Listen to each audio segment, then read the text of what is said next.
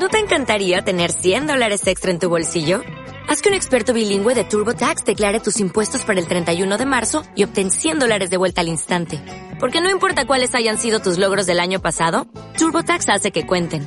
Obtén 100 dólares de vuelta y tus impuestos con 100% de precisión. Solo con Intuit TurboTax.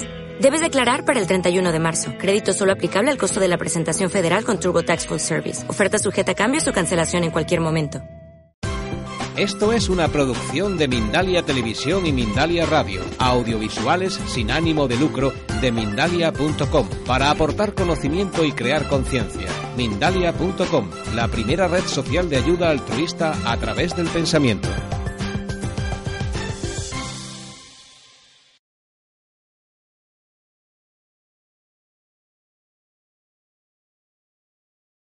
Tengo el honor hoy de presentarles a Emilio Carrillo.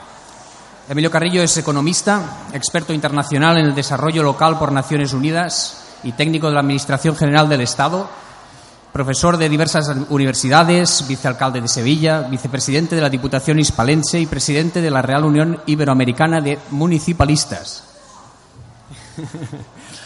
Relacionado con todas estas materias, ha publicado más de 22 libros, pero a partir de una serie de experiencias vitales y a raíz de una experiencia cercana a la muerte, experimentó una profunda transformación interior que le guió a una existencia más real, eh, espiritual, centrándose entonces prioritariamente en la filosofía, la historia y sobre todo en la espiritualidad.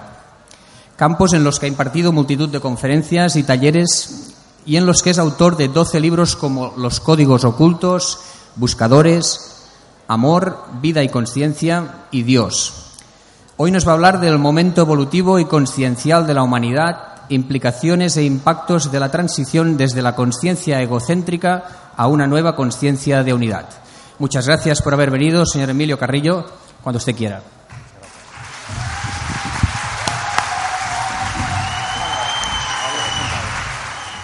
Muchas gracias, Albert, por tus palabras de presentación.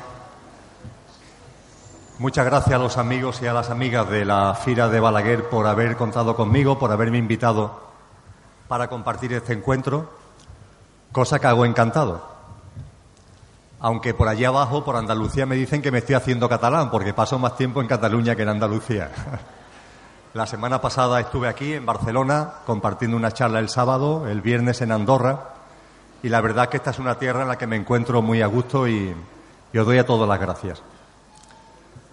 El título de la charla es demasiado largo, y posiblemente difícil de anticipar lo que voy a abordar en ella. Se habla del momento evolutivo de la humanidad y del tránsito de una conciencia egocéntrica a una conciencia de unidad. Eso, así dicho, es un trabalenguas. Y para deshacer ese trabalengua dispongo de aproximadamente media hora, perdón, hora y media, que es el tiempo que vamos a compartir.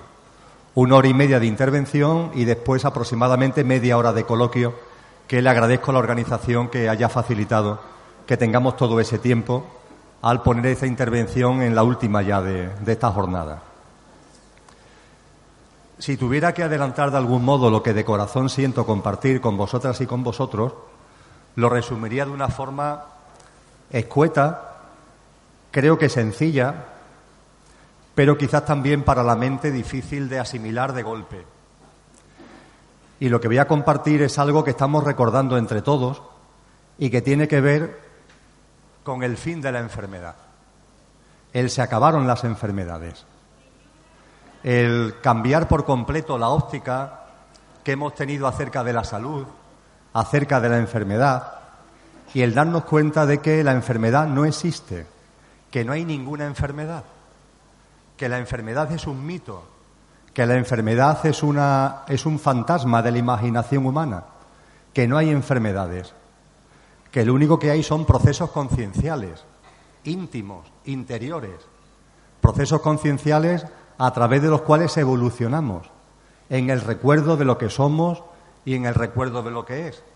Y que como consecuencia de esos procesos concienciales hay también momentos, hay procesos que son de sanación interior, de limpieza interior, de impulso interior y que esos momentos, muchos de ellos, tienen unas plasmaciones exteriores a los que todavía la humanidad denomina enfermedad. Pero la enfermedad no existe, no es real. Llamamos enfermedad a lo que son ni más ni menos que los síntomas exteriores de algo que está ocurriendo en el interior de nosotros. Y eso que está ocurriendo en el interior de nosotros no tiene nada que ver con algo negativo o algo contrario a nosotros mismos, sino que está alineado con lo que realmente somos y tiene que ver con el recuerdo potente de nuestra auténtica esencia, de lo que somos, de dónde venimos y a dónde vamos. Y para eso, para eso sirve ese proceso interior que exteriormente todavía denominamos enfermedad. Escuetamente es esto de lo que vamos a compartir, evidentemente con mucho más detalle y no intentando convencer a nadie. Vaya por adelantado que yo no estoy aquí para convencer a nadie, faltaría más. Yo estoy aquí para compartir lo que siento de corazón. A partir de ahí, a aquellos de vosotros y de vosotras que resuene, estupendo.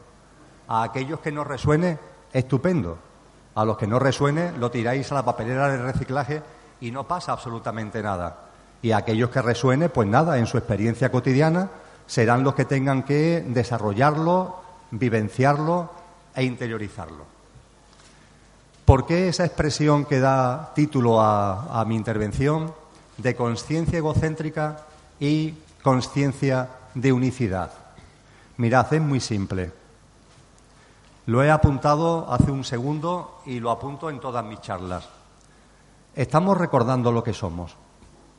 Punto. Porque ya somos todo.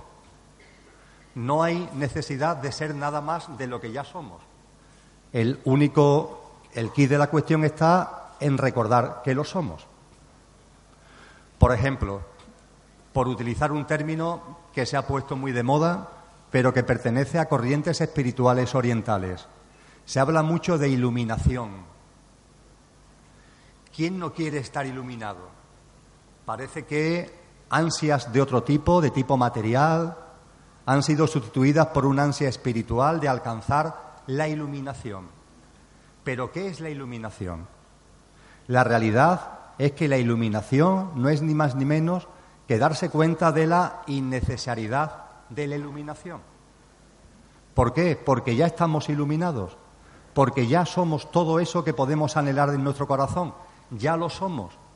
Lo único que tenemos que hacer es darnos cuenta, percatarnos.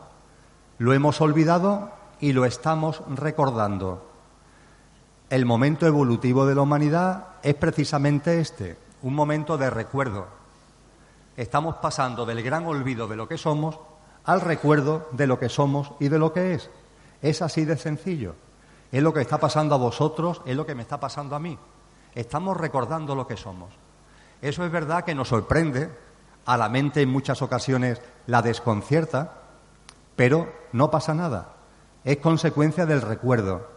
Ese recuerdo que nos lleva a orientar nuestra vida de una forma muy distinta a la que la veníamos orientando. Claro, como que antes orientábamos nuestra vida en base al olvido y ahora estamos orientando nuestra vida en base al recuerdo. Y por tanto, claro que sí, claro que hay una mutación, claro que hay una transformación muy potente. Y esa transformación tiene el inconveniente de la inercia. Nos hemos acostumbrado a unos hábitos antiguos, a unos viejos hábitos, que son consecuencia de haber vivido con ese olvido de lo que somos. Ahora vamos recordando lo que somos y se produce una especie de confrontación porque por una parte interiormente sentimos que ese es el camino, que eso es lo que tenemos que hacer, alinearnos, orientar nuestra vida con esos nuevos paradigmas, con esas nuevas pautas vitales. Pero sin embargo hay algo que todavía se resiste, y eso que se resiste no es ni más ni menos que la inercia del tiempo, mucho, esta vida física y posiblemente muchas vidas físicas en las que hemos vivido en el olvido. Y esa inercia está ahí, hay que comprenderla, esa inercia responde a experiencias vitales que hemos vivido en esta vida y en otras muchas vidas físicas cuando estábamos en el olvido. Ahora estamos recordando y al recordar la inercia está ahí, no nos tiene que extrañar, pero tenemos que confiar absolutamente.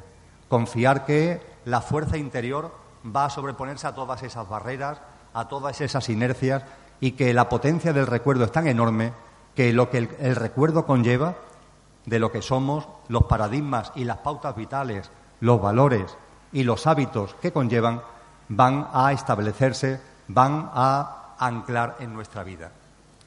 La conciencia egocéntrica que la hemos tenido todos mientras que olvidábamos lo que éramos, tiene a la hora de explicarla una referencia central.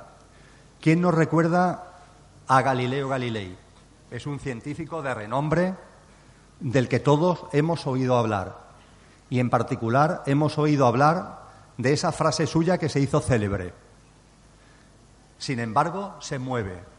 Sin embargo, se mueve. Esa frase Galileo Galilei la vertió, la lanzó el 21 de junio del año 1633. Hace, por tanto, algo más de 381 años. El contexto en el que Galileo Galilei lanza esa frase lo conocemos todos. Galileo Galilei mantenía la tesis científica de que la Tierra no es el centro del universo. Hasta ese momento, hasta Galileo Galilei, había primado, prevalecido una teoría, que es la teoría egocéntrica, en base a la cual la Tierra es el centro del universo y todo gira en torno a la Tierra.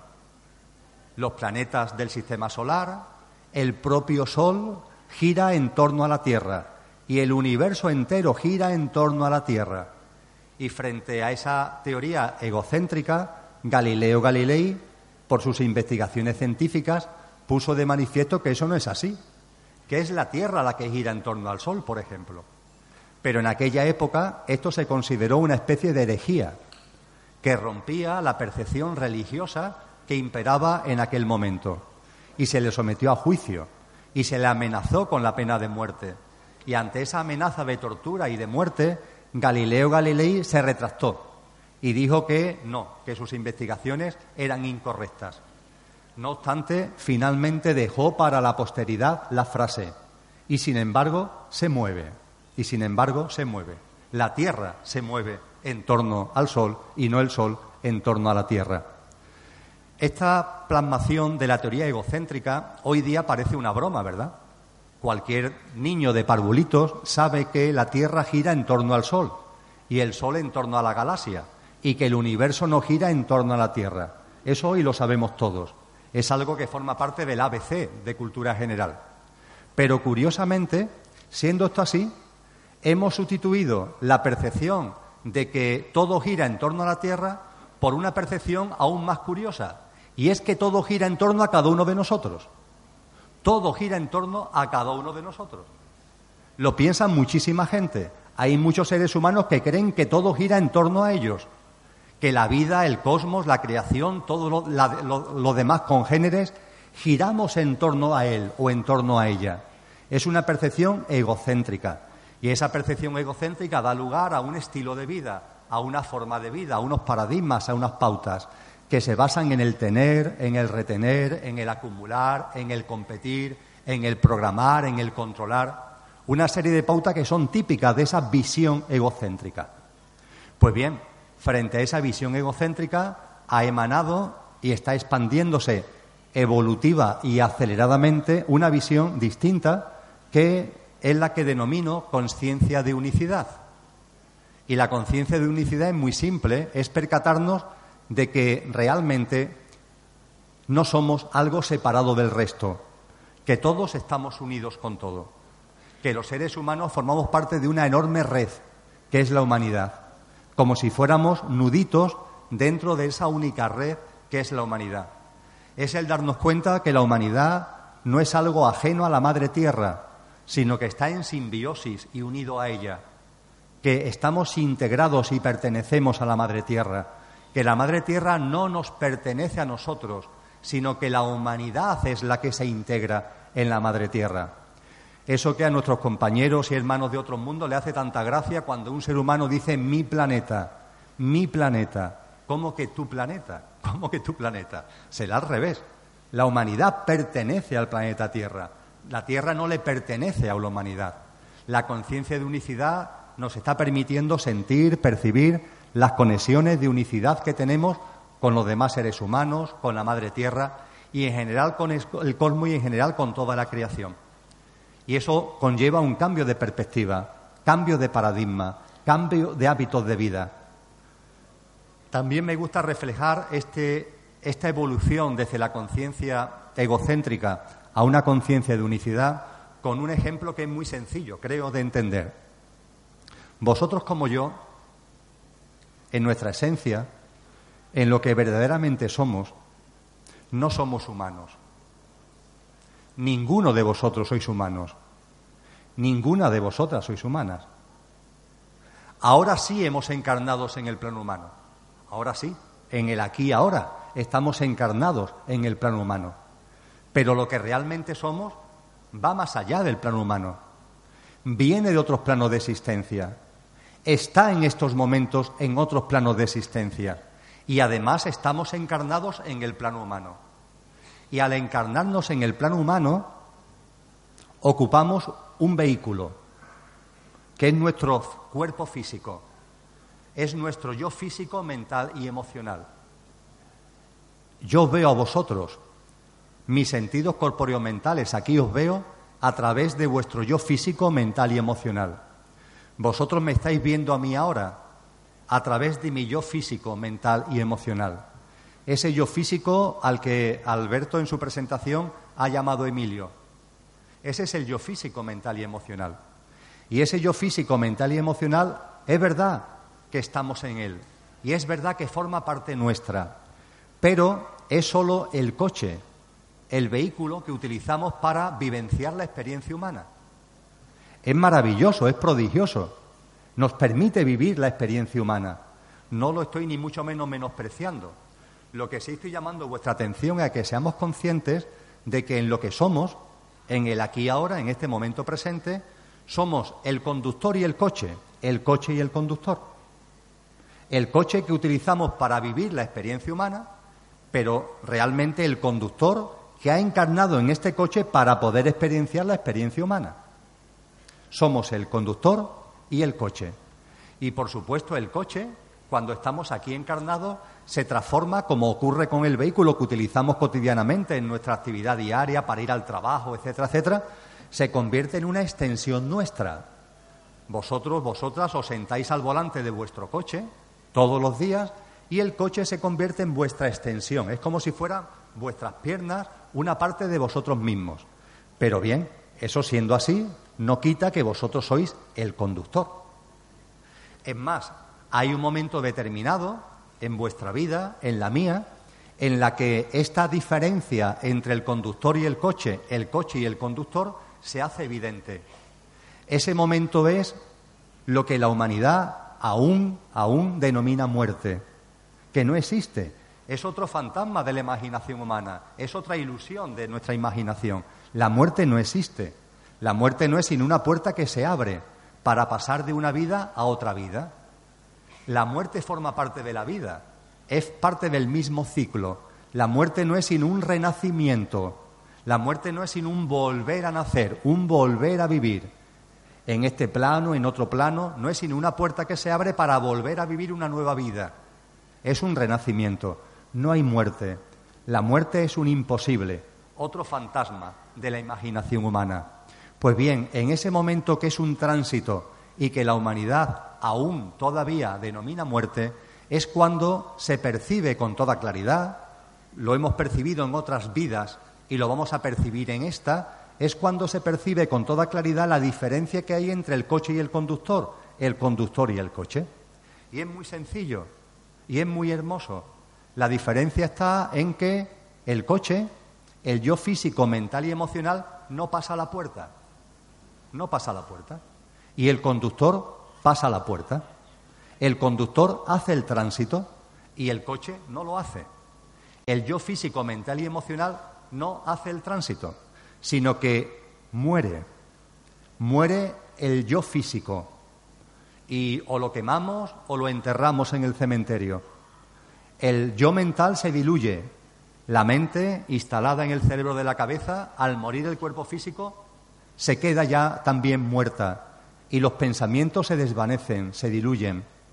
Y el yo eh, emocional exactamente igual, las emociones se diluyen, se disuelven. Con la denominada muerte que no es tal sino un tránsito, el yo físico, mental y emocional se acaba. Pero hay una parte de nosotros que no termina, que sigue vivita y coleando. Esa parte de nosotros es el conductor.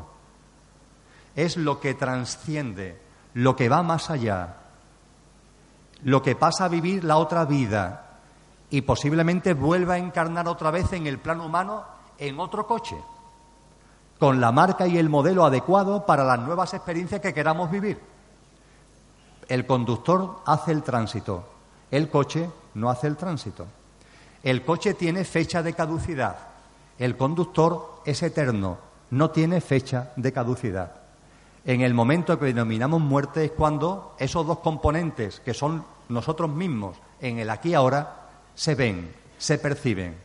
Uno queda y otro pasa. Pues bien, la conciencia egocéntrica se ha basado en identificarnos con el coche. Las personas que viven sus días identificadas y aferradas al coche. Esas personas que todavía se creen que son el yo físico, mental y emocional. La verdad es que tiene su punto de gracia. Es divertido. Personas que siendo mucho más como conductores, siendo seres eternos e infinitos, se aferran tanto al vehículo que terminan creyendo que son el coche. Tiene su punto de gracia. Forma parte del olvido, el olvido de lo que somos. Y el recuerdo de lo que somos es el tránsito de la conciencia egocéntrica a esa nueva conciencia de unicidad. Y la conciencia de unicidad sí permite darnos cuenta de lo que realmente somos. Es cuando vosotras, vosotros y yo estamos percibiendo que somos mucho más que nuestro yo físico, mental y emocional. Lo estáis percibiendo, si no, no estaríais aquí. Y lo estoy percibiendo yo, si no, no estaría compartiendo esto. Y este percibir que somos algo más nos une con lo que realmente somos. Y que cada uno le dé al conductor el nombre que considere oportuno. No nos perdamos en los nombres. Las religiones, que nos han aportado mucho, pero también nos han liado mucho. Y nos hemos liado mucho en los nombres. Mirad al conductor que cada cual le dé el nombre que considere oportuno. Alma, espíritu, energía, conciencia. ¿Qué más da? El conductor es esa parte de nosotros que sigue viva cuando llega ese momento en nuestra vida que la humanidad todavía denomina muerte. Y la conciencia egocéntrica consiste en vivir como si fuéramos el coche y la conciencia de unicidad consiste en empezar a darte cuenta de que eres mucho más que el coche y que eres el conductor. Y en eso estamos. Ese es nuestro proceso de recuerdo. Y en ese proceso de recuerdo, y hablando ya de la salud y hablando ya de la enfermedad, hay un momento evolutivo en el que nos empezamos a dar cuenta de que todo tiene su porqué y su para qué. De que todo lo que ocurre en nuestra vida todo lo que ocurre en vuestra vida tiene su porqué y su para qué en clave del desarrollo de vuestro proceso conciencial y evolutivo. Que todo lo que ocurre en vuestra vida tiene un porqué y un para qué en clave del recuerdo de lo que somos y de lo que es. Que todo lo que ocurre en vuestra vida tiene un porqué y un para qué para percibir el conductor que realmente somos que no hay casualidades, que no existe el azar y que todas las experiencias, todas las situaciones, todos los hechos, todas las personas que aparecen en nuestra vida, las estamos creando nosotros mismos, generando nosotros mismos, atrayendo nosotros mismos precisamente para impulsar nuestro proceso conciencial evolutivo. Es cuando nos empezamos a dar cuenta de que la vida, la de cada uno, es responsabilidad de cada uno al 100%, no al 90, no al 99, al 100%. Nada en vuestra vida ocurre que no esté siendo creado por vosotros mismos y por vosotras mismas. Nada. Todo responde exactamente y todo tiene un porqué y un para qué generado por vosotros y por vosotras. Forma parte de las experiencias que estáis creando en vuestro proceso de recuerdo, en vuestro proceso conciencial y evolutivo. Y este por qué y para qué, y del mismo no escapa nada. Y tampoco escapa la enfermedad, tampoco escapa la enfermedad. La enfermedad tiene un por qué y un para qué. en clave de nuestro proceso conciencial y evolutivo. Como comentaba al principio, la enfermedad, toda enfermedad es sanadora. Toda enfermedad es sanadora. La enfermedad siempre tiene un porqué y un para qué en clave interior, en clave de limpieza, en clave de sanación, en clave de impulso de nuestro proceso conciencial. Es verdad que en el exterior lo que se ven son las manifestaciones que denominamos síntomas. Y ahí es donde aún la humanidad pone el acento. La humanidad se centra en observar los síntomas de la enfermedad, de la denominada enfermedad. Y no se da cuenta, no es capaz todavía de percibir que esos síntomas es lo de menos, que lo realmente importante es lo que está ocurriendo dentro, porque eso significa que en el conductor están ocurriendo cosas que en el conductor se está acelerando el proceso de recuerdo, que en el conductor se está produciendo un proceso de sanación, por más que eso en el coche tenga unos efectos que consideramos y llamamos enfermedad, con unos determinados síntomas. Me gusta también poner el ejemplo de lo que es un iceberg. Yo creo que todos sabemos lo que es un iceberg. Es una gran masa de hielo, ¿verdad? Que transita por los océanos.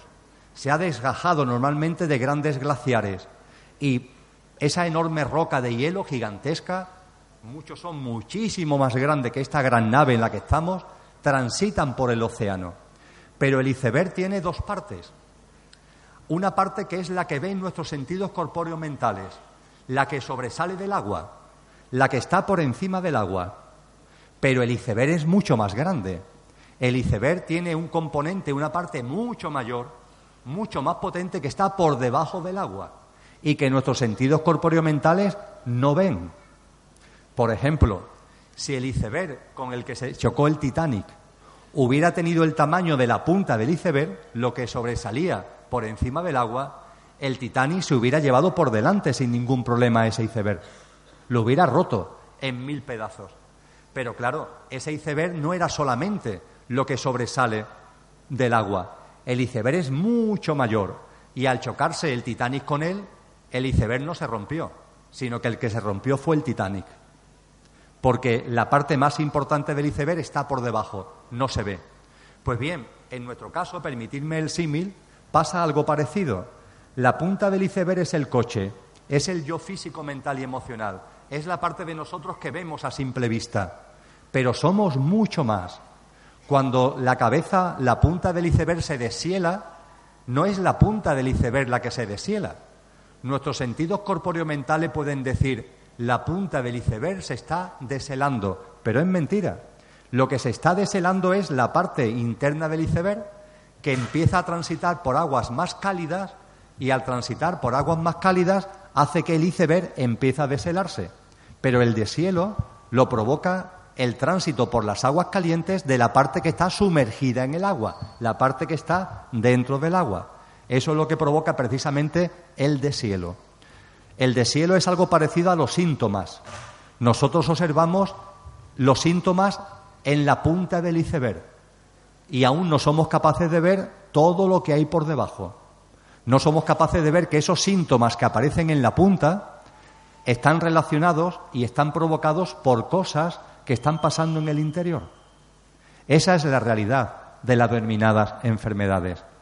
Toda enfermedad tiene un porqué y un para qué. Es más, permitirme que vaya un poco más allá. Cuando os hablen de enfermedad, lo primero a recordar es lo que acabo de compartir.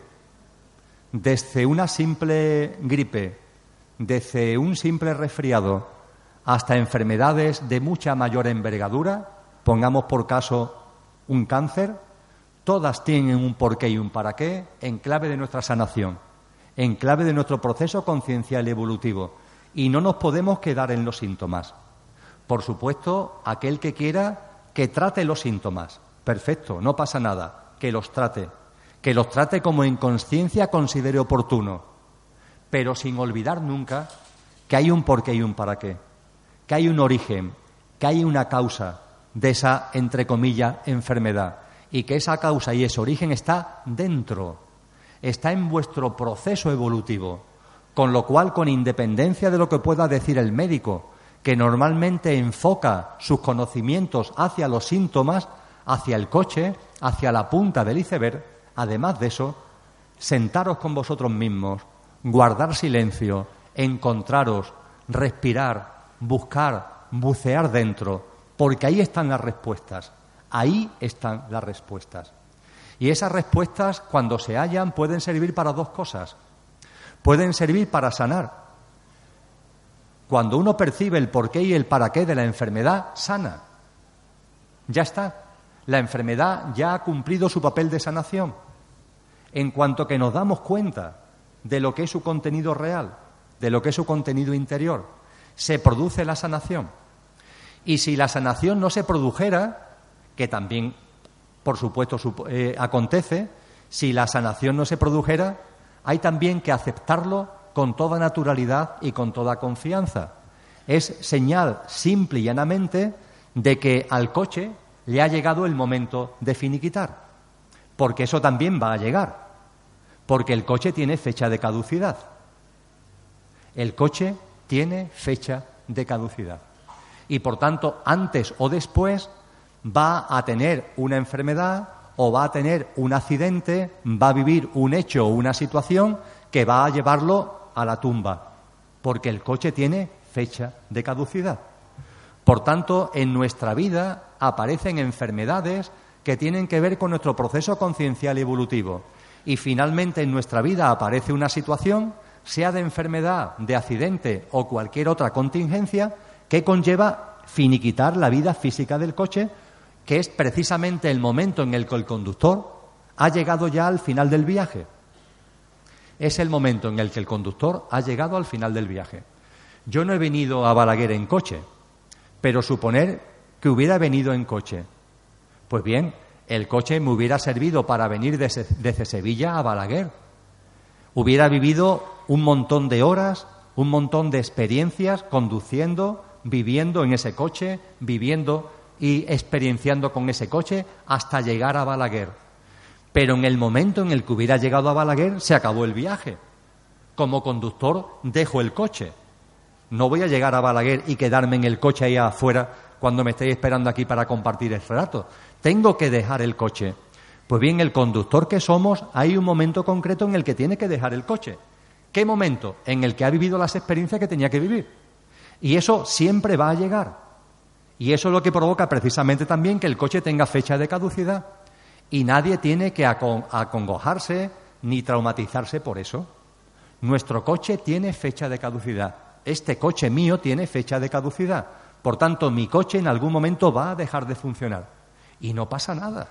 En el momento en el coche deje de funcionar será la señal de que ha llegado el momento de hacer el tránsito, de que el conductor que soy, divino, infinito y eterno, va a pasar a otra vida, quizás para volverse a encarnar en otro coche, con otra marca y con otro modelo, para seguir experienciando el plan humano. ¿Y qué miedo le tenemos a la muerte? ¿Pero por qué? ¿Por qué ese miedo a la muerte? Simple y llanamente porque estamos todavía en una conciencia egocéntrica que nos lleva a aferrarnos al coche, a identificarnos con el coche. Pero es que somos mucho más que el coche. ¿Os imagináis que cuando el mecánico a vuestro vehículo, al que utilizáis en vuestra vida cotidiana, os diga un día que ya no da más de sí y que hay que llevarlo a la chatarrería? Porque llegará, posiblemente, o ha llegado ya. A mí me ha llegado varias veces que he tenido un coche a lo largo de mi vida que el, mecánico me ha dicho, se acabó. O yo mismo me he dado cuenta de que se acabó, de que el coche ya no da más de sí. Y en ese momento el coche se lleva a la chatarrería. ¿Os imagináis por un segundo que cuando el mecánico os dice, o vosotros sentís que hay que llevar el coche a la chatarrería, vosotros os metierais en un ataúd y os fuerais al cementerio para enterraros o quemaros? Qué cosa más absurda, ¿verdad? ¿Qué tiene que ver con que vuestro coche se estropee y ya no dé más de sí a que vosotros sigáis vivos? Es algo obvio, ¿verdad? Pues igualmente obvio es esto que estamos comentando.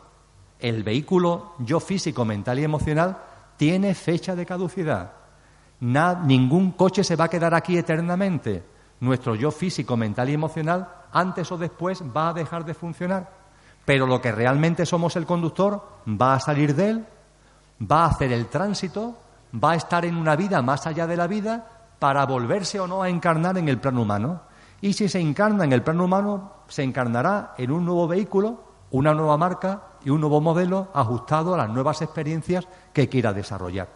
A lo mejor no ya para ir de Sevilla a Balaguer, sino para ir de Balaguer, yo qué sé, a La Coruña. Pues no pasa nada. Nuevas experiencias, desarrollo de los procesos concienciales y evolutivos. Por tanto, la enfermedad realmente no existe.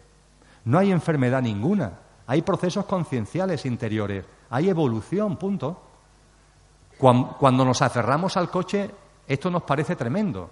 Y nos parece que la enfermedad es el final. Y la enfermedad hay que aceptarla, forma parte del proceso de vida, de la misma forma que lo que denominamos muerte forma parte del proceso de vida y es un nuevo renacimiento. Cuando viváis la enfermedad, vivirla con aceptación, con comprensión, sabiendo que conlleva un proceso de sanación interior, de impulso de vuestro proceso conciencial. No os conforméis con atender a los síntomas, guardar silencio, encontraros con vosotros mismos, aprovechar esa oportunidad para conoceros mejor, para saber qué está pasando por vuestro interior, para conocer al conductor que sois. Es una, una maravillosa oportunidad, es un regalo de la vida. No es una maldición, no es mala suerte, esto porque me ha tocado a mí, todo lo contrario, es una magnífica oportunidad de desarrollo conciencial y evolutivo.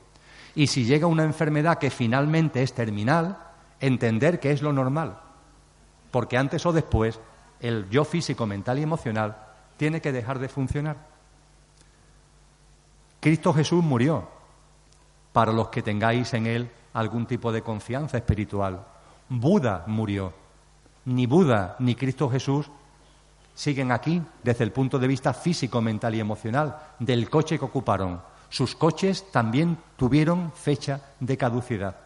Otras partes de ellos no, pero sus coches, sus, yoes físicos, mentales y emocionales terminaron.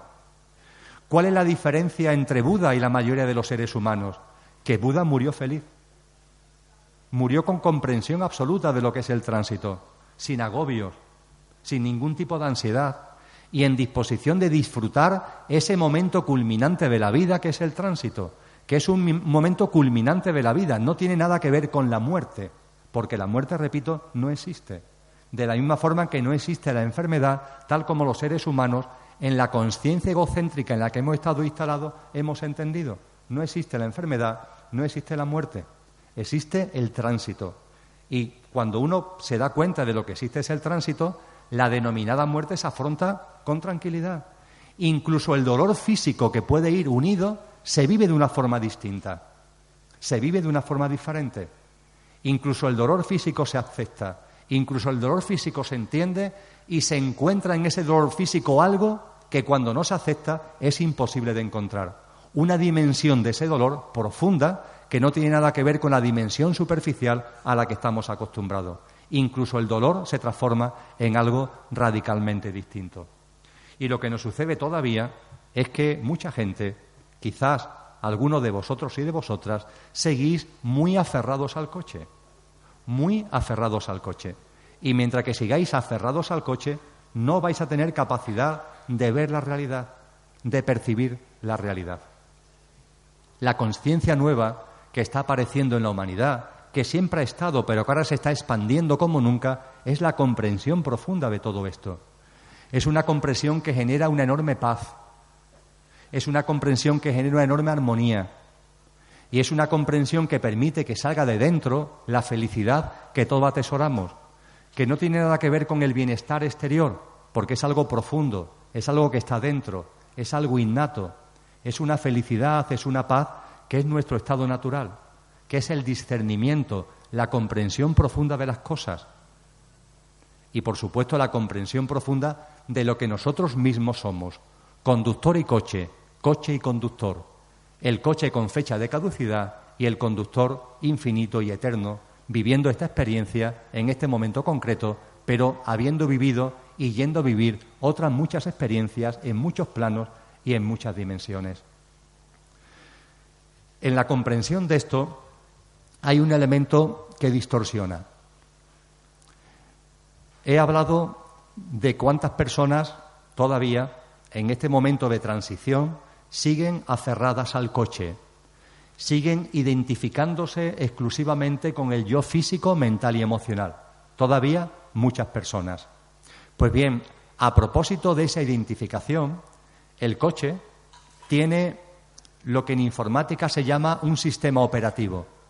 El sistema operativo del coche es la mente. La mente. Ese es el sistema operativo del coche. Y la identificación y el aferramiento al coche conlleva también un aferramiento a la mente. En el proceso de recuerdo, la percepción de esto marca un hito clave, un hito fundamental. El momento en el que nos damos cuenta de que hemos vivido ya no solamente aferrados al coche, sino muy en particular aferrados a la mente. La mente es prodigiosa, como dice el título de la célebre película. La mente es prodigiosa. La mente tiene un montón de prestaciones y funcionalidades enormemente potentes. La mente me permite a mí estar aquí ahora con vosotros y os permite a vosotros estar aquí en la fila de Balaguer. Es la que nos permite hablar, es la que nos permite escuchar, nos permite comunicar, nos permite interactuar, nos permite una agenda, nos permite programar, nos permite planificar, nos permite quedar para determinada fecha, organizar tal evento para tal determinada fecha. Todo eso lo permite la mente. Nos permite también una enorme creatividad intelectual. Genera pensamientos, genera emociones. La mente tiene multitud de funcionalidades y prestaciones. La mente es prodigiosa. Es un ordenador de ultimísima generación. Ahora bien, ahora bien, la mente sirve para lo que sirve. Sirve para muchas cosas, pero no para todo. Muy en particular, la mente no sirve para entender la vida. La mente no sirve para ver la vida. La mente no sirve para vivir la vida. Y cuando estamos aferrados al coche, identificados con el yo físico, mental y emocional, nos empeñamos en entender la vida a través de la mente en ver la vida a través de la mente y en vivir la vida a través de la mente. Y la mente no está hecha para eso. Esa función ni le corresponde ni está preparada. Y tenemos que darnos cuenta, tenemos que tomar conciencia de este hecho primario, que es un hecho primario, elemental. La mente no sirve para entender la vida, no sirve para ver la vida y no sirve para vivir. Y aquel que se empeñe en vivir en entender la vida y en ver la vida a través de la mente, inevitablemente va a sufrir. Inevitablemente. Y ahora me extenderé sobre ello. Es inevitable. Y es inevitable porque la mente, cuando le damos esa función que no le corresponde, ¿sabéis lo que ocurre? Lo que os pasa a muchos de vosotras y de vosotros. Que todo lo ve torcido. Que la mente siempre cree que hay algo que va mal como le deis a la mente la función de ver la vida, de vivirla, la mente siempre va a creer que hay algo que va mal. Porque la mente, también me extenderé ahora sobre ello, funciona en los contrastes, funciona en los opuestos. No está hecha para ver y entender la vida, pero si delegáis en ella esa función, es inevitable, inevitable que os diga, algo va mal, la vida está torcida. Pero no es verdad, es la forma de operar de la mente, es la forma de funcionar de la mente, es la forma de ver de la mente, pero no es verdad. El ejemplo que me gusta poner, un vaso de cristal bien limpio, lo llenamos de agua bien clara y transparente, ya tenemos el vaso lleno de agua. Y ahora en la otra mano cogemos una paja de esta que utilizamos para beber refrescos metemos la paja en el vaso con agua. ¿Qué es lo que sucede? Miramos el vaso, que es transparente, miramos ese agua limpia, ahí dentro está la pajita. ¿Cómo vemos la pajita? Torcida. En cuanto que metemos la pajita en el agua, se tuerce. Y podemos decir, oye, qué cosa más curiosa. Yo cuando eran pequeños jugaba con mis hijos a esto. Digo, mira, un truco de magia. Una pajita que está derecha, la meto en el vaso y se tuerce. Qué cosa más curiosa, ¿verdad? Pero la magia no termina ahí. saco la pajita del vaso y la pajita vuelve a estar derecha. La vuelvo a meter en el vaso y se vuelve a torcer. La vuelvo a sacar y vuelve a estar derecha. Magia. No es magia. De hecho, la pajita jamás se ha torcido. La vemos torcida en el vaso con el agua por un efecto óptico. Pero no es verdad. Es una ilusión óptica. No es verdad. La pajita siempre está derecha, fuera y dentro del vaso. Dentro del vaso, la distorsión óptica produce ese efecto, pero es un efecto óptico. La pajita no está torcida. Pues bien, cuando queremos entender, ver y vivir la vida a través de la mente, sucede simplemente esto. La mente todo lo ve torcido. Siempre hay algo que va mal. La mente no está hecha para ver la vida, para entenderla, para vivirla. Para eso no está el coche, para eso está el conductor, que es quien tiene que dirigir conscientemente, llevar conscientemente el mando del coche. Dicho coloquialmente, la vida se entiende desde el corazón, no desde la mente. La vida se ve desde el corazón, no desde la mente. La vida se vive desde el corazón, no desde la mente. La persona que viva, vea, entienda la vida desde la mente, siempre, siempre va a ver la vida torcida, siempre va a ver que algo está mal y siempre va a permitir que el ego salga por medio diciendo hay algo que cambiar, esto hay que cambiarlo, cuando la realidad es que no hay nada que cambiar. Todo es tan absolutamente perfecto que ni siquiera puede ser calificado de perfecto. Porque calificar algo de perfecto supone admitir que hay algo imperfecto. Y no hay nada imperfecto. Todo es exactamente como tiene que ser. Todo es exactamente como tiene que ser. En vuestra vida, en la vida de los demás, en el mundo y en la, y en la creación. Todo es exactamente como tiene que ser. Ni más ni menos.